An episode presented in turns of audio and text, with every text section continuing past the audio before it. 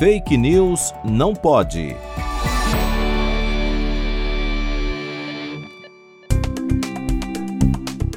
Circula nas redes sociais a informação de que pessoas infectadas pela Covid-19 são menos suscetíveis a serem infectadas novamente. Segundo o site Frontliner, a infecção anterior pelo vírus protege até sete vezes mais que a vacina da Pfizer. Isso, segundo os supostos dados do Ministério da Saúde de Israel. Contudo, essa afirmação é falsa, pois os dados não permitem concluir tal relação.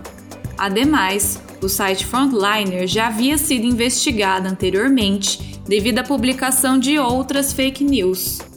O projeto Comprova, uma grande iniciativa de verificação de fatos, contatou o Ministério da Saúde do governo israelense por e-mail.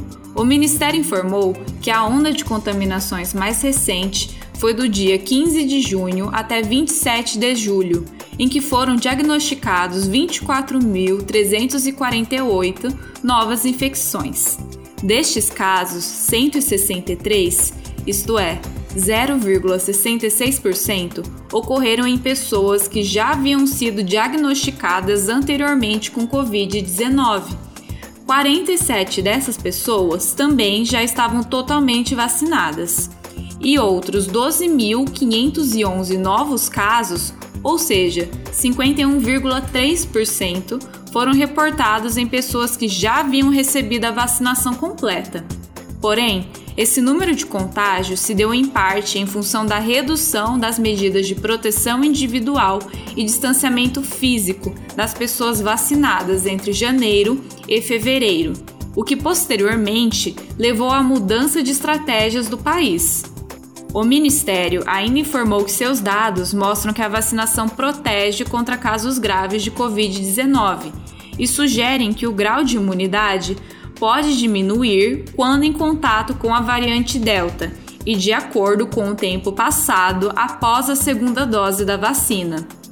Todos os dados sobre mortalidade e vacinação estão disponíveis no site do Ministério da Saúde de Israel e são atualizados diariamente.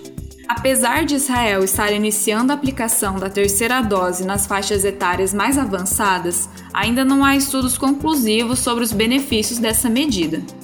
Não deixe de se vacinar e busque informações em fontes confiáveis.